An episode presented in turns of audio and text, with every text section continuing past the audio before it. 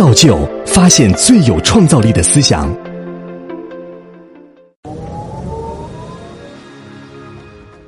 我今天的题目叫城市创新，就是我想让大家理解一下，从一个系统的角度来思考，城市系统是如何像它计算机的芯片一样，逐渐迭代升级进行创新的。大家看到这个总图，原来上海世博会是一个重工业区，里面有江南造船厂、炼钢厂等等啊，是一个棕色的区域。在那个时代，呃，之前你即使是路过这个区域，也不能够感受到黄浦江的存在啊。而今天，整个区域被变成了城市中心区。呃，我们可以看到有很多的这个展馆啊，有很多的办公啊，有很多的这些城市功能在这里头兴起，也包括呃，大家还可以继续体会到那个电动公交、江水源热泵，还有一些水净化的一些设施，至今都还在工作着。但实际上，这个过程你换一个角度再去看这个过程，很有意思。随着那些炼钢炉被拆走，呃，重工业被搬走，它的能耗大幅降低。能耗降低的同时呢，有大量的人口，呃，人的脑子涌入到这个区域，加密了这个区域的计算能力，或者叫信息这个传递的能力。大家在这里发微博，大家在这里呃传视频，呃，有大量的信息从这个空间中涌入涌出，对吧？所以呢，整个区域我们可以看到，它从一个能源消耗、信息很少，到信息很多、能源降低。这么一个过程，这个过程很像什么呢？我把它称为叫城市的摩尔定律。那么从人体小到我们的人脑，再小到细胞到 DNA，大到我们的房间、我们的城区、我们的外面的自然，其实它都在一个大的巨系统中间。这个系统呢，它有呃一个很简单的一个呃逻辑和规律，是统合所有尺度的。就是热力学第二定律，你要使得这个区域里头的乱序度不要增加，那很简单，你就要持续向这个系统输能啊。如果这个系统里头还是个生命系统的话呢，那么它就会有减伤的这样的一个能力，能够保持这个系统的有序性啊。如果这个系统的有序性被打破啊，持续上增的话，那这个生命系统就进入一个呃衰老衰亡的这个过程啊。那么整个这个过程呢，我也可以把它简化成叫做加质减能的过程，也就是说。呃，当你在这里头的为为了保持它的这个秩序啊，你要持续对它这进行管理啊，然后呢，同时要给它更多的信息，但是同时呢，这个系统的能耗能效会去持续的提升啊，这个就是加质减能。最早由英特尔的创始人提出来的这个摩尔定律呢，是指的是每十八个月啊，每平方厘米或者毫米上的这个这个芯片上的元电子元件数会增加一倍，同时它的呃能耗单位面积能耗会降低。同时速度会提高，对吧？这个大家都比较容易理解啊。我们从原来的很笨的这个呃三八六，然后呢到现在的 iPhone，未来可能还要变成这个很小的一些电子元器件，甚至逐渐会消失植入人体等等啊。那么这个这个过程呢，就是说体积在缩小的过程中间，信息传递的距离减小了，同时呢能耗降低了，对吧？这个叫做计算机经典的这个摩尔定律。那么我们看到摩尔定律同时发生在城市中间的所有物体中间。啊，这个是我的一个呃自己创立的一个或者说说法啊，大家可以帮我来呃证伪啊。实际上呢，比如说电灯啊，之前的从蜡烛到电灯，再从电灯到现在的 LED 灯以后啊，它的能耗会下降，然后能效会提升，但是呢体积也在缩小，是吧？信息传递的可能性在增加。你拿电灯泡只能用开关开关，对吧？但是 OLED 灯它可以变颜色，它还可以用很短的时间来来来做这个这个信息的传递。同样的，建筑物也有类似的摩尔定律的这个规律在支撑着啊，包括我们讲的这个钢筋混凝土的建筑，以及我们现在所处的这个二百二十伏电源的建筑，和未来我们可能会进入到一个直流电建筑时代啊。那么，包括它的材料呢，会发生根本性的变化。这个系统里头的大多数的能源会是直流电，跟人体的电源更加的。呃，电压更加的匹配啊，不会伤害到人体啊。同时呢，它和直流电发电可以直接接接接上。那么我们比如说一个住宅里头，从住宅 厨房开始，城市用电的二百二十伏接到住宅里头，然后通过一个厨房和这个卫生间的重电器的转换以后呢，进入到客厅跟卧室，全部都是直流电的。啊，然后呢，这些电和蓄能的那些电池，以及楼下的那个电动汽车的电池又是接接驳的，以及阳台上的发电板、屋顶上的发电板也是接上的。所以这个大家就可以看到，这个系统全新的一个直流电系统啊正在啊产生。这个产生的过程也符合我们刚才讲的这个加质减能的过程。那么大家就可以看到这样的一个空间的一个拓展图。所有今天的智能硬件创新都是从以用户为中心向外圈层逐渐进行进化的。啊，最早的是呃手机啊，手机之后呢是穿戴式，穿戴式再往后呢，然后是电动的汽车，然后再往后呢风口会转向啊智能房屋啊智能社区，以以至于到最后更大的，比如说无人农场啊，比如说无人机的这个配送等等啊，这些就是一个创新很清晰的一个规律，因为我们今天不再是以技术为中心进行再创新，而是以用户为中心在创新，人的体验是从内到外的，to C 的市场。啊，才是一个创新的一个蓝海的一个根本。我把这张图切成两半的话呢，上半部分全部是关于 data、关于数据、关于虚拟的这个这个世界的部分。它的两个标准叫呃 smart 和 security，信息安全和信息智慧这两个是呃双刃剑，对吧？魔高一尺，道高一丈，同步进化，然后呢推动整个智慧度的提升。下面。我用的是 safety 和 sustainable，就是在原子的层面、物质的层面、呃现实空间、实体空间的层面，我们看到它的材料也好啊，它的这个呃物体都要以一个可持续发展和呃能源安全、结构安全这样的一个方式，也是一个高线一个底线，呃双方博弈，共同进化。那么中间有两根 S，还有两个 S，就是 service economy 和 share economy，这个两个也是最近。呃，大家反复会看到的这个关键词是新的经济时代很重要的两个关键词。分享经济、共享经济，使得什么呢？使得城市里面原来私私人占有的那些物体，逐渐变成共享的啊。那么，比如说我们现在拥有每个人拥有一辆呃小汽车，但是以后呢，这个汽车会变成公有的啊。那么这样的话呢，就有更少的汽车保有量，让更多人能够使用。这个就是摩尔定律空间压缩的一个机制，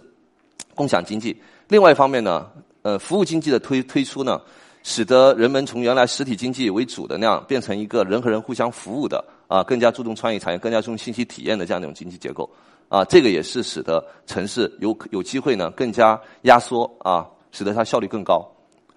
那么整个这个打穿整个这个信息空间跟呃呃呃物质空间这样的一个呃革命呢，必须要以一种系统化的啊一个城区啊一个完整的系统来进行革命的，而不只是。现在大家看到风险投资也好啊，创新也好，都在垂直领域，但是跨界实际上呢，才是我们未来需要推动的创新机制。而这个呢，就像刚才讲的世博会这个案例一样的，它必须要有一个空间，然后呢，所有的市民在里头共同创新，不只是你作为消费者进入，而是你作为创造者进入，然后呢，互动起来，这个才能推动整个系统的全面的呃进步。那么我们看到一个非洲的家庭啊，我这里举的是一个安哥拉的案例啊，和中国的目前的中产阶级和一个美国硅谷的一个地区，他们的大学生的比例分别是百分之二到五，然后中国是百分之十五，而硅谷的是百分之三十八。那么整个这个人群智慧度提升的过程，好像应该是一个能耗逐渐增加的过程，是不是？事实上呢，我们可以看预见到，就是说我们可以用中国亚洲的这种更加密集的、更加共享的这种城市模型。来解决目前美国人的这种啊，地球不可持续的生活方式。也就是说，城市是真正系统集成的平台。城市如果做不好，你光靠每个人去呃记得关电源啊，记得这个这个关关窗户，那些行为是是解决不了的。因为你必须要买车的时候呢，你的城市能耗是下不来的。所以呢，我们看到的过去两年，曾经在中国很多地方呢做了这样类似这样的一些。大疏大密的城市，就是在一个地区容积率可能达到百分之六以上，就是实现地面没有私人小汽车，只有公交车，然后所有的车下地，然后呢地面只解放给行人、自行车，然后呢用多层的公共空间来使得更多的人在这里有知识分享，然后有创新意识产生，然后呢有更多的人可以互动，居住和生活可以更加的靠近，通过这样的方式来提升整个城市的这个这个性能。你也可以把这种高密度的这个两个两两个中心，可以把它称作城市的芯片，啊，当这个城市机体加上芯片以后，它的计算能力大幅提升，啊，使得城市进化速度加快。没有这个城市创新，呃，基于公交枢纽的一种步行化的，然后呢，呃，这个高度这个混合的这样的一个中心，呃，城市是很难啊，在未来进一步的突破现在的极限啊，向前迈进的。我们看到今天的很多的 shopping mall 城市综合体都在面临着线上电商的一个冲击，大家都在考虑，哎呦，线下怎么办？啊，所有人都只在线上买东西，线下怎么办？事实上，线下是有很大的机会的。如果你把线上线下结合的好的话呢，其实可以获得更高的信息体验度，可以获得更小的这个能耗，啊，因为你当你用那个分散式的只在线上买东西的方式的话呢，你的物流实际上是乱的，啊，你实际上这个物流成本是控制不住的。如果你能够在线下啊，你的扫码，然后呢，它可以进物流进行归并，可以更加集中的购买，啊，相当于我们可以创造一种，比如说在宜家里面办公。把那个呃三 D 打印的这个鞋垫放在城市中心区，让用户可以参与，然后呢，根据自己的脚型来定义自己的鞋子啊，包括你的设计，你所有的设计，你特别的设计都可以留在这个店里头。如果下一个消费者过来购买的时候呢，他还可以赚到钱。那么城市综合体的定义就发生了彻底的变化，它不是一个消费场所，它是一个创造的场所，它是一个人和人互动、互相之间产生激发。新的跨界思想、新的跨界产品的一个一个场所，那么它的价值就翻倍了，它的信息的传播率以及它的智慧度就进一步提升了。而这样的一个城市进化的路径呢，一定是从在这个整个城市中间，一定是从一个点开始，逐渐向外以网络状的方式向外延拓，然后呢，有更高级别的中心产生，进一步的这个这个激发出更大规模的一种创新行为啊。所以我现在呢，用了三个 C。啊，就说我们说，如果城市装芯片的话，一定是用三个步骤，呃，分别是 campus，就是校区，然后 community 社区，然后是 city 城区，是以这样的一个从年轻人更加聚集的校园周边，到一个社区的中心，再到一个城市的中心，以这样的一个分级升级的方法啊，向外孵化我们创新的模式的。我举个例子。呃，很多呃年轻人，比如说现在如果要搞一个新的饮料店，他们想把芥末放到茶里头，但是呢，芥末放在茶里头，这个可能喝得很酷，但是呢，普通的城市消费者肯定接受不了。所以这样的一个新的饮料，最好的方式呢，是在城市呃这个大学里面，以一种 party 的方式，在特定的时间、有限的空间中间推出来，然后呢，或者它的品牌的延延展度以后，然后呢，再进一步的实验成功后，再进入到社区，然后呢，进一步在社区里头跟普通大妈都能接受以后，它再扩展到城市。然后再从城市推向全球。我们看到过去，呃，我们很多很成功的一些商业模式，比如说最近很很热的这个共享自行车，对吧？以及之前的一些送餐的啊，这个大战，都是从校园开始往外推的。因为所有的创新人群聚集的地方，他不但能够接受新的东西，而且他为这些新的东西贡献他的思想，贡献他的想法，跟他可以互动，进行迭代。这个有利于创新的这个风险的规避和早期用户的积累。啊，这个就是我说的一个，大家很容易看到风险投资谈的时候呢，呃，很多时候谈的是公司的这个种子期、风险期、A、B、C 轮，然后呢融资啊上市成功，对吧？那么在这个过程中间，很容易谈到的还有就是利润率啊，包括公司人数、规模的成长啊等等。呃，大家如果研究一下所有的这些这个创新，最近快公司、轻公司它的空间延展的过程。大家就可以理解到，这个城市实际上是为所有的这些呃这个创新模式提供了一个很好的一个集成平台。而这种集成平台呢，最好的方法，我觉得是设立创新特区。比如说，围绕校园做一个创新特区。你在校园里头可以看到，同济大学经常就有什么呢？呃，学生开着这个没有车壳的车在校园乱兜啊！你这个车如果开到城市里头，交警肯定抓你，对不对？啊，包括现在我们无人驾驶汽车其实是不允许上路的，尤其德国是不允许上路的啊。那么我们如何能够在校园里搭建一个更加适应于创新迭代的这样的一个环境，让他们把创新先孵化出来，进一步的成为合伙人啊，成为他们的这个产品的创新的一部分，然后进一步的带到更高级别的这个创新链条上去。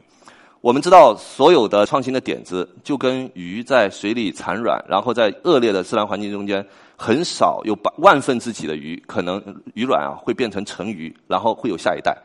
而我们今天的城市创新中间，我们看到大众创新、万众创新中间的新的模式的死亡率是非常的高的。这跟生物界啊在自然中间它的创新的这个这个种子的成功率是很一样的啊，是非常相似的。我们现在要做的，就是在城市里头，就像当年我们划定沿海开放城市、深圳特区啊、浦东新区啊，呃，或者是开发区、保税区这样的一种方式，在空间中间划定一个特殊的一个政策区，让创新在这里头能够呃有有所这个积累、有所孵化，之后再向外辐射啊，那这样的话，创新才能够在一个城市做一个大的系统集成中间啊，能够养成啊，能够实现跨专业。呃，跨跨平台的一种合作啊。然后呢，就像我们用鱼缸，然后呢，用网箱，然后把这个鱼养大啊，用这样的方式来来对待着我们的创新。这个时候，城市创新才能够真正的呃，这个能够更加风险低的，然后呢，更加加速的，呃，能够进入到这个实际空间中。所以我们希望呢，我们能够尽快的呃，跟大家共同努力，把这个呃，校区、城区和社区这样的一个创新链条搭建起来，把城市创新在一线城市。尽早的铺开让所有的市民都能够成为创造者。